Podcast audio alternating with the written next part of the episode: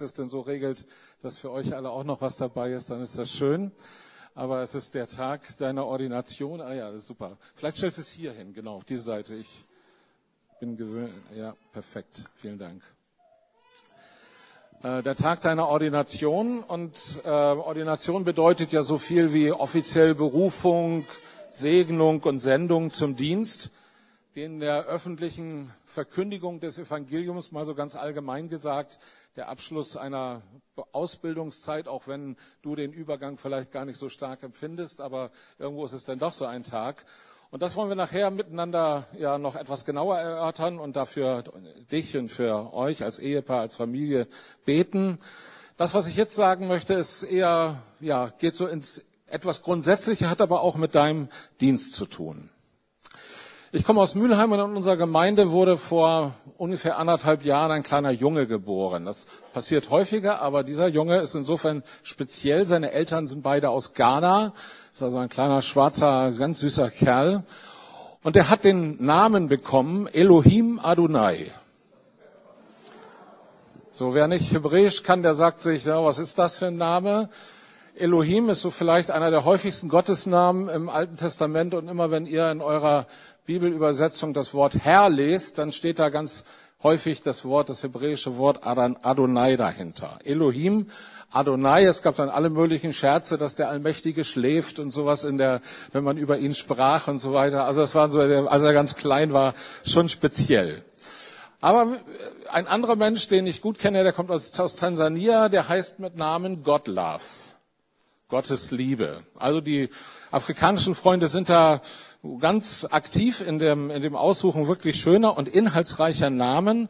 Aber ich dachte, das haben wir ja in unserer deutschen Sprache zum großen Teil eigentlich auch gehabt. Also, weiß nicht, was ihr für Autos fahrt, aber einige mögen ja ein Auto fahren, wo man sagt, wenn es Gottlieb Daimler nicht gegeben hätte, dann hättet ihr vielleicht dieses schöne Auto nicht. Könnte ja sein oder andere Namen, also der, der gleiche Name ist ja als Nachname bei dem Journalisten Sigmund Gottlieb, den wird vielleicht der eine oder andere aus dem Fernsehen kennen, vorhanden. Also es gibt eine ganze Reihe von Namen, die, äh, den, Namen, die den Namen Gottes enthalten. Und ich dachte, ich mache mit euch mal so eine kleine Übung. Und wir sammeln mal ein paar Namen, die den Namen Gottes enthalten. Also, ihr dürft gerne loslegen. Traugott. Gottfried. Gottlieb. Wie war das, Hermann?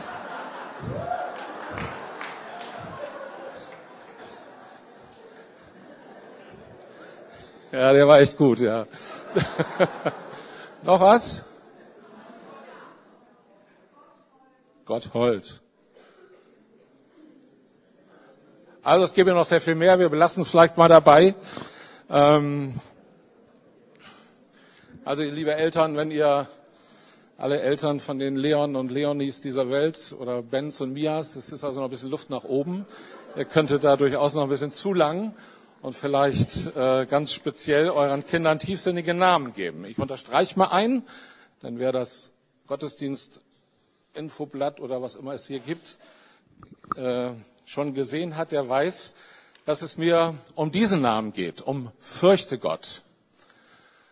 Ich vermute mal, dass von euch, die ihr Kinder habt, so in den letzten 10, 20 Jahren bekommen, keiner auf die Idee gekommen ist, bin ich jetzt nicht sicher, aber keiner auf die Idee gekommen ist, sein Kind Fürchte Gott zu nennen, obwohl es das ja gibt. Also, Christian Fürchte Gott Gellert kennt man aus dem Deutschunterricht oder auch nicht, deutscher Schriftsteller. Es ist eine ziemlich heftige Vorstellung für Eltern, vielleicht ihr Kind fürchte Gott zu nennen, obwohl da nicht weniger die Angst, sondern mehr die Ehrfurcht in dem ersten Wort mit drin spielt. Aber stell dir vor, du bist bei Ikea, mit einem Mal erschallt durch den Lautsprecher, der kleine fürchte Gott sucht seine Mami. Bitte fürchte Gott aus dem Spieleparadies abholen. Also schon ein bisschen komische Vorstellung, wenn man sich das mal so vorstellt. Oder vielleicht ist die Abkürzung dann Fürchti oder so irgendwie was. Warum erzähle ich das? Wir wollen nachher über einen Menschen nachdenken, der mit deutscher Übersetzung Fürchte Gott heißt. Der Name ist ein bisschen anders. ähm, ein interessanter Mann in der Bibel, dessen Name eben, wie gesagt, so viel wie fürchte Gott bedeutet.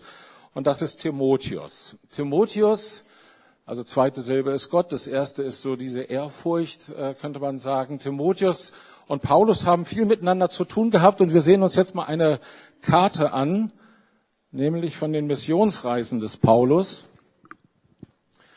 Und wenn ihr in der Apostelgeschichte nachlest, dann stellt ihr fest, also die erste Missionsreise des Paulus ist gar nicht so sehr lang. Die ging hier nur so in diesem Spektrum rum ungefähr. Da die Farben alle so ähnlich sind, könnt ihr das nicht so ganz exakt unterscheiden. Ist aber auch nicht schlimm. Die Hälfte der Gemeinde ist in der Regel schon mal hier gewesen, nämlich in Antalya heute in der Türkei. Aber es geht mir, und da kommt der Timotheus her, um Lystra. Lystra ist ein Ort, wo Paulus auf der ersten Missionsreise war. Und als er dann wenige Jahre, zwei Jahre, ein bis zwei Jahre später zur zweiten Missionsreise aufbrach, da heißt es, er dort war ein Mann namens Timotheus in Lystra. Er ging dort wieder hin. Wir können uns das in der Bibel so ein klein bisschen nochmal anschauen. Die erste Missionsreise ähm, ist, ich sage mal, diese Jahreszahlen, die ich euch jetzt nenne, die könnt ihr so nicht in der Bibel nachlesen, ist ungefähr in den Jahren 46 und 47 gewesen. Das war die Missionsreise 1. Ähm, wie gesagt, das sind, macht man durch Rückschlüsse aus diversen Texten und den Angaben dazu. Die zweite Missionsreise, warum ich das alles mit den Zahlen hier mache, das werdet ihr nachher wissen, ist ungefähr, das sind circa Angaben in den Jahren 48 bis 52 gewesen. Und die dritte Missionsreise, die man da oben auch äh, sehen kann, die ist ungefähr in den Jahren 53 bis 57 nach Christus gewesen. Und dann ist Paulus ja noch ein viertes Mal gereist nach Rom, wo er möglicherweise dann auch im Rahmen dieser Reise ums Leben gekommen ist. Ähm, und er, wie gesagt, hat den guten Timotheus alias Fürchte Gott vielleicht schon auf seiner ersten Missionsreise kennengelernt. Auf jeden Fall bei der zweiten ist das dann im Neuen Testament erwähnt. Mal eben hier schauen. Also wenn man ähm, Paulus sieht, dann ist ja in Apostelgeschichte 14, Vers 19 steht, äh, Paulus wurde gesteinigt, nämlich in Lystra, das geht um Lystra hier, und zur Stadt hinaus geschleift, weil man ihn für tot hielt. Das ist in der ersten Missionsreise passiert. Muss man sich mal im Moment die Szene vorstellen. Er wurde gesteinigt und zur Stadt hinausgeschleift, weil man ihn für tot hielt. Was das für ein Bild gewesen sein mag. Und dann vergingen ungefähr ein bis zwei Jahre bis zur zweiten Missionsreise. Und was macht er? Er geht wieder nach Lystra, unter anderem. Da, wo man ihm so zugesetzt hatte. Und Apostelgeschichte 16, Vers 1 steht dann, Paulus kam auch nach Derbe und Lystra. Und siehe, dort war ein Jünger mit Namen Timotheus, der Sohn einer jüdischen Frau, die gläubig war und eines griechischen Vaters. Nun könnte man auf die Vermutung kommen, und vielleicht ist sie auch nicht verkehrt, steht aber so nicht direkt in der Bibel, dass Timotheus alias Fürchtegott sich auf der ersten Missionsreise bekehrt hat. Paulus ist ihm dort begegnet. Und auf der zweiten Missionsreise begegnet ihm dann ein Jünger mit Namen Timotheus. Wie gesagt, steht nicht so ganz genau in der Bibel, könnte aber durchaus so gewesen sein. Timotheus war ja vielleicht ein Taufname. Wissen wir auch nicht, ist auch eine Vermutung, aber das gibt es ja in manchen Kulturen, dass eben die Leute, die getauft wurden, einen christlichen Namen bekamen und dass man ihm eben diesen Namen fürchtet Gott, er fürchtet Gott gegeben hat. Dahinter steht die Bedeutung des Namen in der Regel eine gewisse Bedeutung haben und der Name vielleicht auch Programm ist. Vielleicht hat er also diesen Namen erst als Christ bekommen und später schreibt Paulus dann an ihn in 1 Timotheus 4, Vers 12, Niemand verachtet dich wegen deiner Jugend. Du aber sei den Gläubigen ein Vorbild im Wort, im Wandel, in der Liebe, im Glauben, in der Reinheit. Das steht im ersten Timotheusbrief. Paulus schrieb diesen Brief vermutlich in Korinth und schickte ihn von dort ab. Sein Tod, der Tod des Paulus lag irgendwann Anfang bis Mitte der 60er Jahre.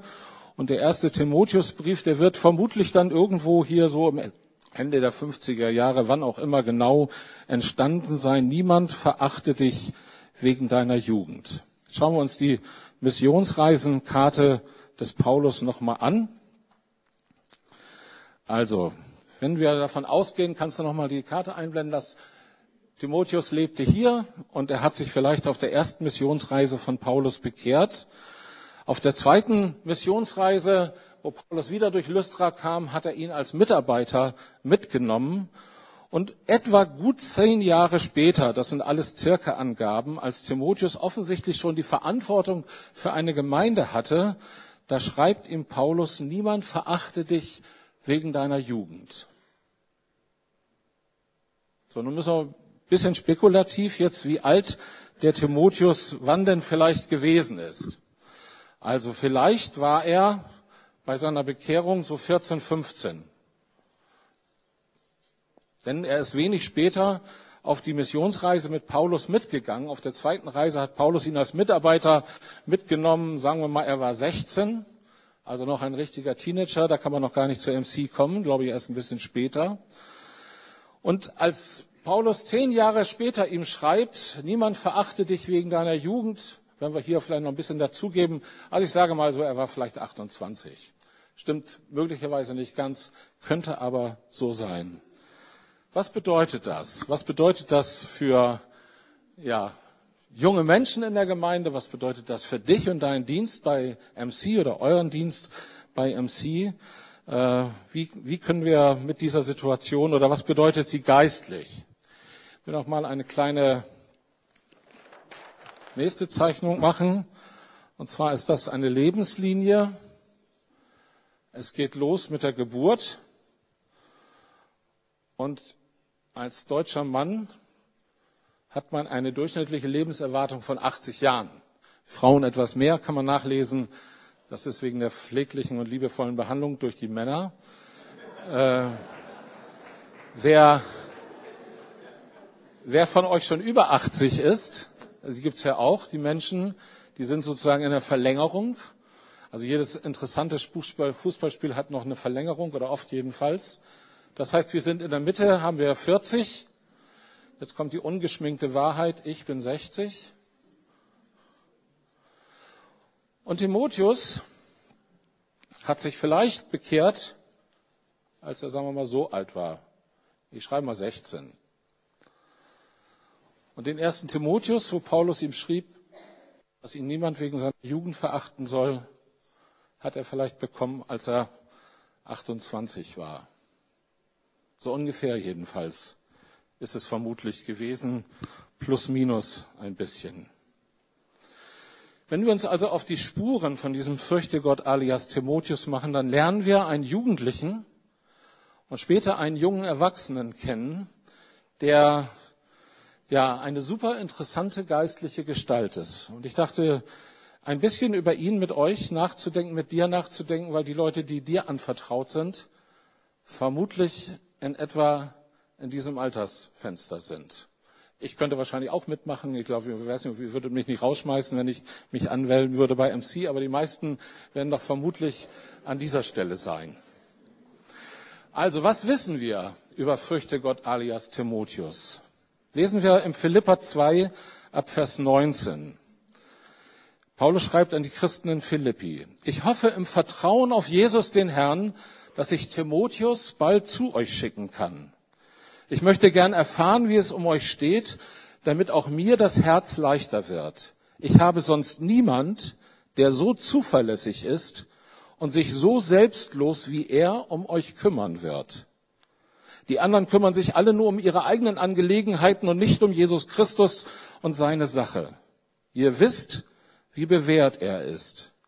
Ihr habt selbst erlebt, wie er sich mit mir zusammen für die gute Nachricht eingesetzt hat, so wie ein Sohn dem Vater zur Hand geht.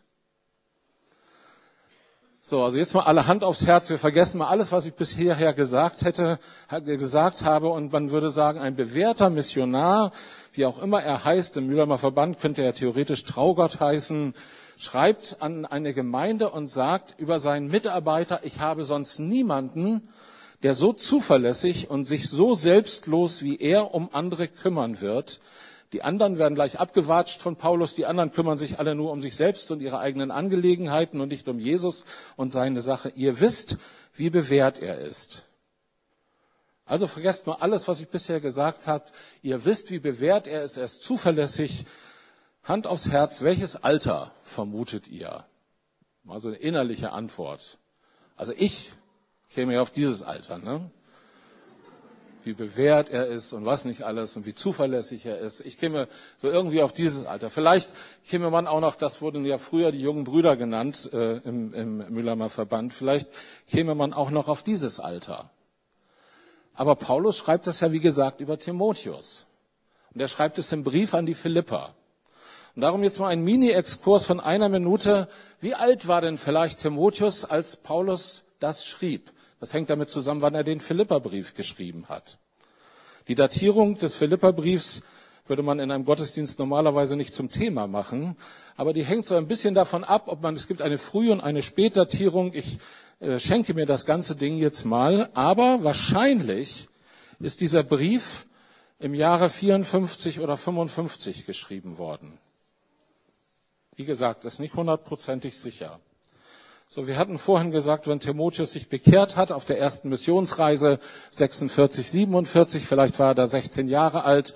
Später schreibt ihm Paulus, niemand verachtet dich wegen deiner Jugend. Da war er so knapp vor 30, so wie du. Äh, also Jugend kann man ja eigentlich auch nicht mehr sagen, aber das mag in der Kultur damals auch so gewesen sein. So, als Paulus ihn als einen bewährten Mitarbeiter beschreibt, war er allenfalls Mitte 20. Und er sagt, keiner ist so bewährt wie er. Die anderen kümmern sich alle nur um ihre eigenen Sachen. Also Paulus konnte ja recht deutlich sein. Und er sagt, so, ich habe sonst niemanden, der so zuverlässig ist und sich so selbstlos wie er um euch kümmern wird. Ihr wisst, wie bewährt er ist. Das ist eigentlich unglaublich, dass er das von einem 24 oder 25-Jährigen sagt. Du musst mich entschuldigen für alle, die hier 24 oder 25 sind, die werden sagen, es ist doch selbstverständlich. Aber nun denn, wie auch immer. Also fürchte Gott, Anas Timotheus war ein Typ, der sich in diesem Bereich hier richtig geistlich bewährt hat. Und ihr, die ihr mit Fiete bei NC zusammen unterwegs seid, ihr seid vermutlich auch, so mehr oder minder alle, vielleicht gibt es Ausnahmen, in diesem Altersbereich.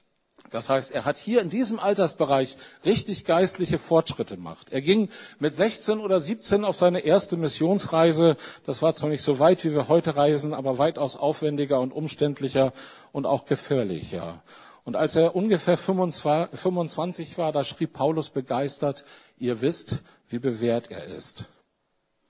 Was kannst du also, oder ihr auch bei MC, was könnt ihr von Timotheus alias Fürchte Gott lernen? Da ließ sich, glaube ich, ganz viel sagen. Ich will jetzt nur noch einiges wenige herausgreifen. Man könnte ja zwei lange Briefe lesen, die Paulus an Timotheus geschrieben hat. Aber zunächst noch mal ein Rückgriff auf Apostelgeschichte 16, Vers 1, habe ich eben schon mal gelesen. Paulus kam auch nach Derbe und Lystra und siehe, dort war ein junger Mann mit, Timotheus, äh, mit Namen Timotheus, der Sohn einer jüdischen Frau, die gläubig war und eines griechischen Vaters. Der hatte einen guten Ruf bei den Brüdern in Lystra und Ikonion. Das wird also von ihm gesagt und wir haben eben gesagt, auf der zweiten Missionsreise mag er 18 gewesen sein. Er hatte einen guten Ruf bei den Brüdern in Lystra und Ikonion. Wie gewinnt man einen guten Ruf? Das geht nicht von heute auf morgen. Das braucht ein bisschen Zeit. Vielleicht würden wir, wenn wir diese Frage unabhängig von Timotheus stellen würden, einen berühmten Bibelvers Galater 5, 22 zitieren und würden sagen, da wo der Geist Gottes ist, da wirkt er Liebe und Freude und Friede und Geduld und Sanftmut und all diese Dinge, die sogenannten Früchte des Geistes. So gewinnt man vielleicht einen guten Ruf. Und das mag ja bei Timotheus auch so gewesen sein. Als er zum Glauben kam, als Teenager, da ist er echt durchgestartet. Da hat er sein Leben Gott zur Verfügung gestellt und er hat einen guten Ruf gewonnen.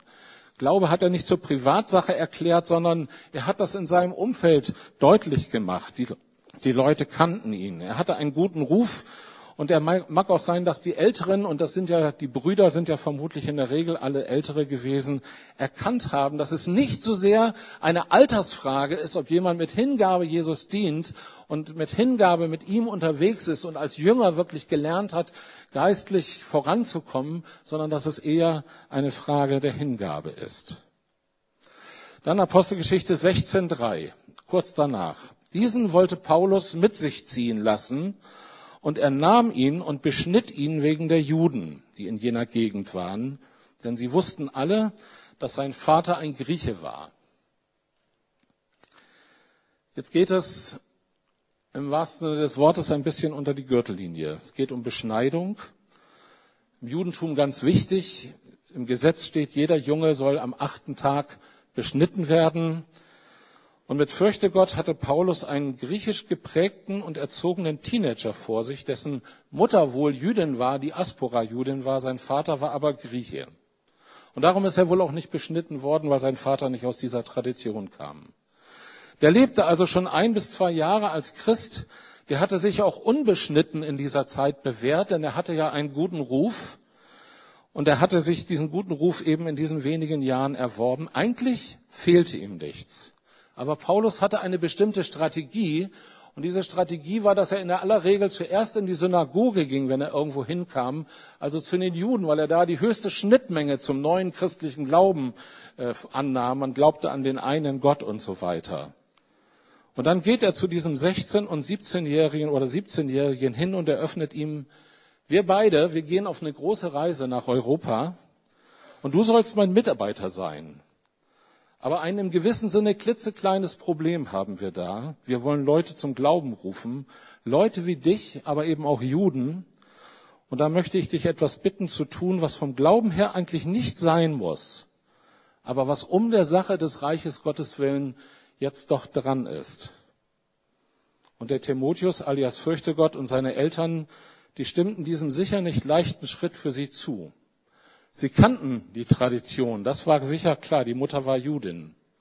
Ich will jetzt auch gar nicht hier für Beschneidung reden. Wir haben ja von der Zeit in Deutschland über Beschneidung diskutiert, hier vor ein paar Jahren, und deutlich wurde, wenn einem Juden verboten wird, weil es Körperverletzung sei, seinen kleinen Sohn nicht zu beschneiden, dann ist eigentlich jüdisches äh, Leben in Deutschland nicht mehr möglich. Aber dahinter stehen jetzt hier ganz andere Fragen im damaligen, im Kontext der damaligen Zeit. Nämlich, es ging darum, das Reich Gottes sozusagen aufzubauen. Und Paulus fragt, wo sind unsere Prioritäten? Was sind wir denn bereit, Timotheus, um dieses Zieles willen, Reich Gottes zu bauen, im Ernstfall auch zu opfern? Wir, die 60 bis 80-Jährigen, die hier am Ende dieser Skala sind, die können da vielleicht gute Reden schwingen. Aber Timotheus war noch Teenager, allenfalls junger Erwachsener. Und dann wird ihm gesagt, du musst du dich beschneiden lassen, um eines höheren Zieles willen. Also das war schon, weiß nicht, wenn einem von euch das gesagt werden würde, äh, ob ihr das so witzig finden würdet. Jeder weiß, dass das eine schwierige Entscheidung für einen Teenager war, aber um des Reiches Gottes willen, sagt Paulus, da geht im, Ernst, im Ernstfall schon mal eine Vorhaut drauf. So, die beiden waren zu den verlorenen Schafen, um das mit Jesus äh, zu sprechen, gesandt. Paulus und Timotheus und vielleicht auch noch ein paar andere. Sie waren zu den Menschen genannt, gesandt, die null Ahnung hatten vom Glauben. Und Paulus wird ja schon ein bisschen älter gewesen sein. Der hatte vermutlich diese Zahl längst überschritten. Aber Timotheus hatte er eben im MC-Alter dabei. Und nun ging's los, das Evangelium den verlorenen Schafen, um es im Jargon Jesu zu sagen, auszusprechen. Die beiden waren heiß auf die Menschen ohne Gott. Und sie waren bereit, Timotheus eben auch mit Einsatz selbst seines Körpers an dieser Stelle den Weg äh, der, des, der, der Mission eben auch der, der unerreichten Leute zu gehen. Und ich glaube, die verlorenen Schafe äh, in der Zeit damals mögen vielleicht ein bisschen anders gewesen sein, als das heute der Fall ist. Aber für die beiden stellte sich die Frage, was passierte nun, wenn die Menschen zum Glauben kommen, wenn die verlorenen Schafe, um es in diesem Wort von Jesus weiter zu beschreiben, eigentlich auf die fromme Tradition treffen, die es damals noch nicht so gab. Was passiert heute, wenn die Menschen, für die ihr betet, zum Glauben kommen? Die so ganz anders sind, ganz anders geprägt sind, die von den frommen Dingen, die wir vielleicht oder ein Teil von uns schon lange mit sich trägt, alles gar nichts wissen. Was passiert dann, wenn Menschen kommen, die unsere Tradition nicht kennen? Und ich hoffe, sie kommen, und das wünschen wir uns für den Mühlheimer Verband, die also verlorene Schafe Musik hören, die verlorene Schafe Vokabular benutzen, die verlorene Schafe Getränke trinken, die in verlorene Schafe Beziehungen leben oder die verlorene Schafe Filme sehen und verlorene Schafe Computerspiele spielen. Dann ist mit einmal die Liebe zu Menschen gefragt und die Hingabe an sie. Und dieses kleine Detail der Beschneidung, das Timotheus an sich hat vornehmen lassen, signalisiert für mich, da war jemand bereit, sich wirklich auf Menschen einzulassen mit diesem vergleichsweise hohen, mit dieser vergleichsweise hohen Investition, die er selbst gebracht hat. Da war jemand bereit, sich auf Menschen einzulassen und um der Menschen willen und um der Liebe äh, zu den Menschen willen wirklich große äh, Schritte zu gehen. Mit Paulus oder Paulus hatte mit Fürchte Gott jedenfalls einen Menschen gefunden, der, dem es höchstes Anliegen war, Leute zu Jesus zu rufen, obwohl er noch ein sehr junger Mann war und hätte, hätte gut sagen können, ihr, ihr, die ihr mir schon Jahrzehnte vorne weg seid, ihr seid jetzt dran. Ich will noch ein paar wenige Verse und zu den Versen gar nicht so sehr viel sagen, lesen, die in der Bibel etwas über Timotheus sagen. Im 1. Korinther 4, Vers 7 schreibt Paulus an die Korinther aus demselben Grund, 4, Vers 17, aus demselben Grund habe ich Timotheus zu euch gesandt, der mein lieber und getreuer Sohn ist in dem Herrn, damit er euch erinnere an meine Weisungen in Christus Jesus, wie ich sie überall in den Gemeinden lehre. Ich will euch jetzt gar nicht wieder mit Datierungen von Briefen nerven, aber auch der erste Korintherbrief gehört an eine Phase, wo Timotheus noch sehr jung war. Und Paulus sagt, ich habe ihn zu euch gesandt als mein lieber und getreuer Sohn, damit er euch die ihr auch schon älter seid, die ihr vielleicht ein paar Jahrzehnte vorne weg seid, die ihr vom Lebensalter viel, viel mehr Erfahrung mit euch äh, herumtragt, damit er euch erinnere an meine Weisungen in Christus Jesus, wie ich sie überall in allen Gemeinden lehren. Und den ersten, den Korinthern sagt er ja an anderer Stelle eben auch, ihr habt zwar viele Erzieher in der Gemeinde, aber wenig Väter. Paulus sagt 10.000 Erzieher, die sagen, wie es zu sein hat. Aber Väter, die lieben und die sich hingeben und die äh, dem Kind wieder aufstellen helfen, wenn es gefallen ist, die gab es offensichtlich zu wenige. Timotheus, obwohl er noch so jung war, gehörte offensichtlich zu diesen Vätern in Christus. Oder 1. Timotheus 1, Vers 18. Diese Botschaft vertraue ich dir an, mein Sohn Timotheus, nach den Weissagungen, die früher über dich ergangen sind, damit du in ihrer Kraft einen guten Kampf kämpfst. Wer die beiden Timotheusbriefe liest, der stellt fest, dass es das sehr häufig gab, dass Paulus Timotheus auffordert, sein Leidensgefährte zu sein und so weiter. Also den Kampf des Glaubens, das ist nicht nur ein nettes Bild, sondern das ist die Wirklichkeit für Paulus und auch für Timotheus damals gewesen. Der Hebräerbrief enthält einen kurzen Hinweis in Hebräer 13, 23.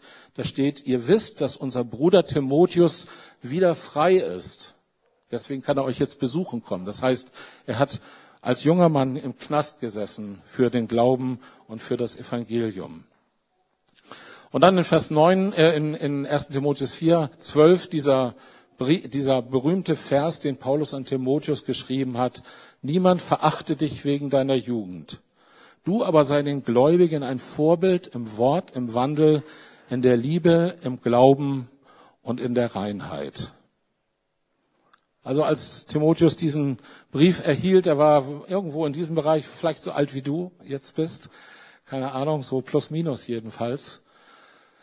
Und da wird ihm, da wird er ermutigt, dass er geistlich vorangehen soll und dass er von denen, die eben schon vorne weg sind und die irgendwo hier oben äh, angelandet sind, dass die nicht runtergucken sollen und sagen, der muss erstmal die Eierschalen vom Kopf verlieren und ich weiß nicht was alles, der ist ja noch grün hinter den Orden, sondern er sagt, niemand verachte dich wegen deiner Jugend.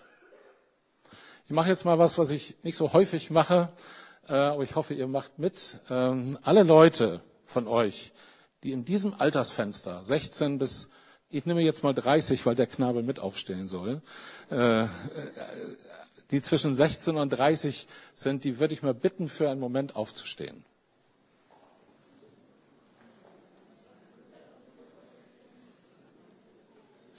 So, jetzt bleibt ihr mal bitte einen Moment stehen.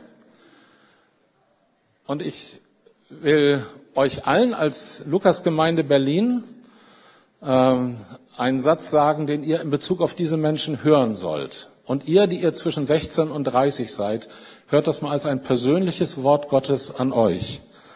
Niemand verachte dich wegen deiner Jugend. Du aber sei den Gläubigen ein Vorbild im Wort, im Wandel, also in der Lebensführung, in der Liebe, im Glauben, in der Reinheit. Damit ihr es gut behaltet, lese ich es euch nochmal. Niemand verachte dich wegen deiner Jugend, du aber sei den Gläubigen ein Vorbild im Wort, in der Lebensführung, in der Liebe, im Glauben, in der Reinheit. Dürft euch gerne widersetzen. Ich glaube, dass das Beispiel von Timotheus deutlich macht, dass ihr nicht warten müsst auf den St. Nimmermaleinstag, bis ihr geistlich im Reich Gottes was bewegen könnt, sondern dass das Beispiel von Timotheus deutlich macht, dass er euch ruft, sozusagen in Gemeinde Jesu und über ihre Grenzen hinaus wirklich was zu bewegen. Und ich glaube, Fiete, dass du dadurch, dass dein pastoraler Dienst, was er immer im Laufe der Jahrzehnte mit sich bringen wird, das kann man da nicht alles übersehen. Aber dadurch, dass dein pastoraler Dienst mit einer besonderen Investition in diese Altersgruppe beginnt, das ist, glaube ich, etwas ganz, ganz Wertvolles. Du gehörst selber mit Ach und Krach noch so gerade zu ihr. Das ändert sich dann demnächst, ähm, äh, wenn du die 30 knackst. Aber noch ist es ja so. Und du hast Menschen, die Gott dir anvertraut hat. Und ich glaube, dass es eine zutiefst richtige und gute und sinnvolle Sache ist, dass ihr als Gemeinde auch euch entschlossen habt, an dieser Stelle zu investieren. Und ihr, die ihr bei MC dabei seid derzeit, nehmt euch Timotheus als ein wirklich echtes geistliches Vorbild, dass er als junger Mann schon ja alles gegeben hat, damit Reich Gottes gebaut wird. Und zum guten Schluss 1. Timotheus 6, Vers 20. O Timotheus, bewahre, was dir anvertraut ist und meide das ungeistliche und lose Geschwätz der fälschlich sogenannten Erkenntnis. Also werden gleich noch ein paar Dinge genannt, die äh, damals eine Schwierigkeit äh, oder als, als, als gewisse Irrlehre mit hineinkamen in Gemeinde Jesu. Und dem Timotheus wird gesagt, bewahre, was dir anvertraut ist. Das, was du gelernt hast, darauf baue auf. Meide die anderen Dinge und Gott wird dich segnen und deinen Dienst segnen. Ich möchte beten. Vater im Himmel, ich danke dir, dass du Menschen gebrauchst, unabhängig von Alter oder vielleicht äußeren geeigneten oder ungeeigneten Bedingungen. Du achtest auf Hingabe, auf Menschen, die sich dir ganz zur Verfügung stellen, die kompromisslos dir nachfolgen und die alles investieren, damit dein Reich gebaut wird. Timotheus ist so ein Beispiel und sein Name, Gott zu fürchten, ist ja vielleicht ein Lebensprogramm, das für uns alle gut ist. Und ich bitte dich, dass wir als Gesamtgemeinde von diesem jungen Mann lernen und auch alle, die hier in der Lukasgemeinde sind, die in diese Altersklasse hineingehören, dass sie sich inspirieren lassen, auch als eben noch vergleichsweise junge Leute, zuerst nach dir und deinem Reich zu trachten. Dann wird alles andere dir, von dir gegeben werden, was uns sonst vielleicht manchmal so viel Zeit kostet, im Leben mühsam herbeizuschaffen. Danke dir für diesen Impuls und bitte dich, dass jeder von uns das mitnimmt, was du uns da mitgeben willst. Amen. So, wir schreiten gleich zur Ordination. Vielleicht kann jemand den Flipchart mal wegnehmen, das wäre super.